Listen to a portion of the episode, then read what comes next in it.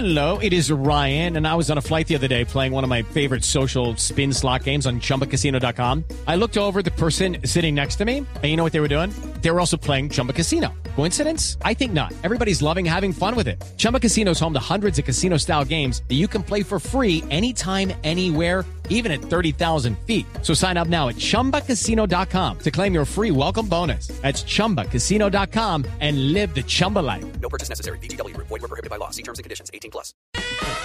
8 y 55 minutos de la mañana. Muy rápidamente vamos a hablar del arte de fracasar. Porque, bueno, pero ¿cómo así que arte? Pero, bueno, ¿Cómo, esa cómo por- fracasar se convierte en un arte? Sí, pues, digamos, se convierte como en el bastión suyo para salir adelante y para ser exitoso. Y hasta una ganancia también, ¿eh? Sí, no, por en el supuesto. deporte, en el boxeo, por ejemplo, a veces perder es ganar.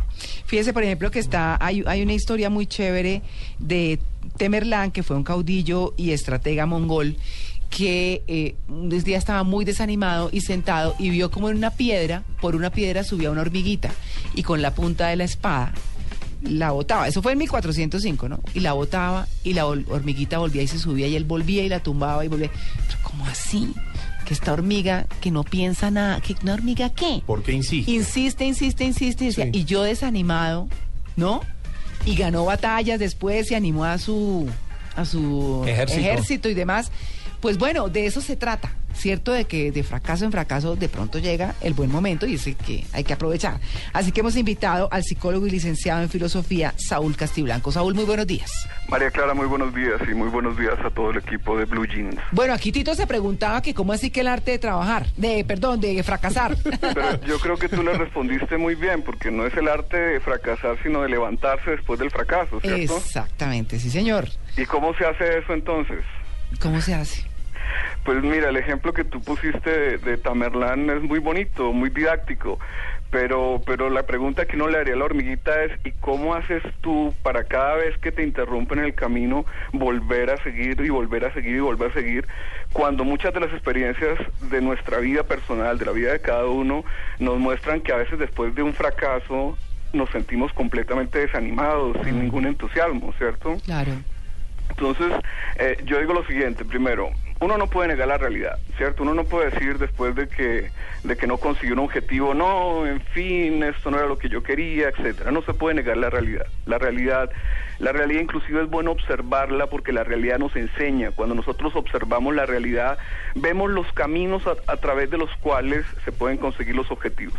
Pero incluso después de un muy buen planeamiento y hasta una buena ejecución, uno no consigue los objetivos. Entonces, ahí uno tiene que reconocer eso. Pero yo sí digo, las palabras tienen fuerza.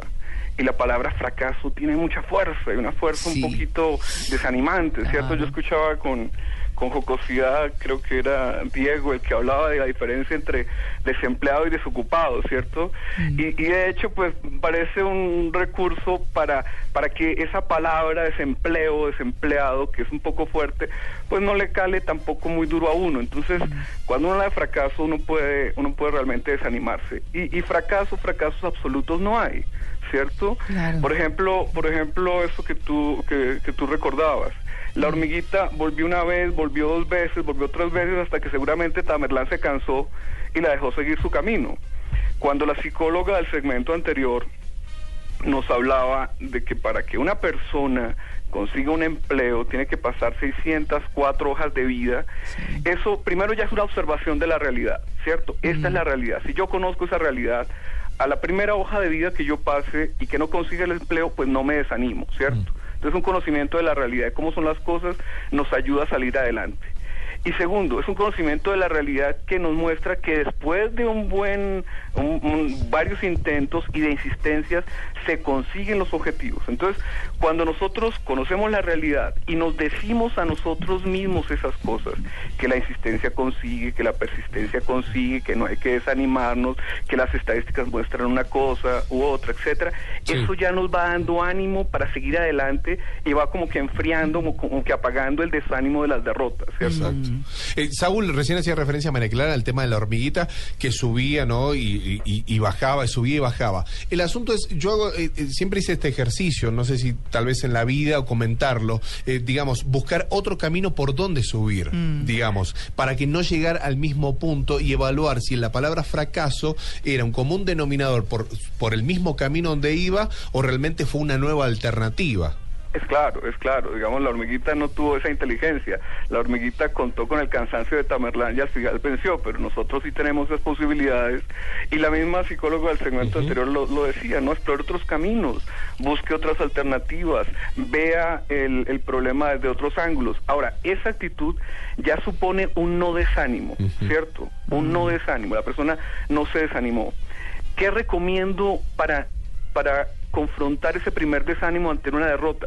Recomiendo, por ejemplo, una técnica que se llama la visualización, ¿cierto? Ajá, sí. Cuando tú sabes que tú mm, insistentemente puedes conseguir un objetivo, pero mejor, cuando te imaginas consiguiendo el objetivo con detalles y cuando te imaginas los procesos para llegar a la consecución del objetivo y cuando te imaginas ese objetivo posible y la felicidad de conseguir ese objetivo, eso puede ser un anestésico que nos baja el desánimo, ¿cierto? Porque estamos pensando en recursos para enfrentar ese desánimo que es natural ante una derrota o digámoslo fuertemente ante un fracaso, Claro, ¿cierto? claro. Entonces, ver la realidad, no creer que en el primer intento se consiguen los objetivos, la experiencia nos muestra eso, inclusive nuestra experiencia personal, buscar otros caminos y visualizarnos en la consecución de un objetivo posible, evidentemente, si somos eh, de 60 años, pues no nos vamos a imaginar corriendo a la misma velocidad de Usain Bolt, pero sí los podemos imaginar objetivos posibles detalladamente y esos objetivos posibles, esa visualización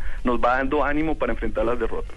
Dicen que cada mañana en el África una gacela se despierta, sabe que deberá correr más que rápido que el león o éste la matará. Cada mañana en el África un león se despierta, sabe que deberá correr más rápido que la gacela o morirá de hambre. Todas las mañanas, cuando sale el sol, aunque no seas un león o una gacela, mejor será que te pongas en marcha. Así que... a Bueno, la moraleja es que hay que correr, pero Claro. la pregunta que yo te hago es, ¿y cuando uno no tiene ganas de correr? Por ejemplo, en el caso de las personas que se deprimen. Que prepare la próxima carrera, le diría yo. no tengo ganas, le dicen a veces a uno en el consultorio, no quiero hacer nada. Entonces, ¿uno qué recomienda? Oye, tú tal vez estás como que encerrado en una, en una cárcel de tus problemas y de tus preocupaciones. Entonces, yo te recomiendo que empieces a salir un poco de ti mismo, ve un poco más la realidad, inclusive con cosas, con cosas simples. Sal un poco de tus problemas consulta a alguien, comparte tus problemas con alguien. Bueno, tú ya lo estás haciendo conmigo, el psicólogo. Compártelo con tu familia. Tú empiezas a recibir feedbacks que son a veces muy diferentes, con mucha frecuencia, a los pensamientos oscuros que uno se va armando en esa, en esa especie de cárcel de oscuridad, de problemas, de, de depresiones, etcétera. Claro, pues bueno, infortunadamente tenemos que irnos. Usted conversa delicioso, Saúl. María Clara, muchas gracias. Ustedes también. Llevo ya una hora embelesado escuchándolo. Ah, bueno, eso está muy bien. Pues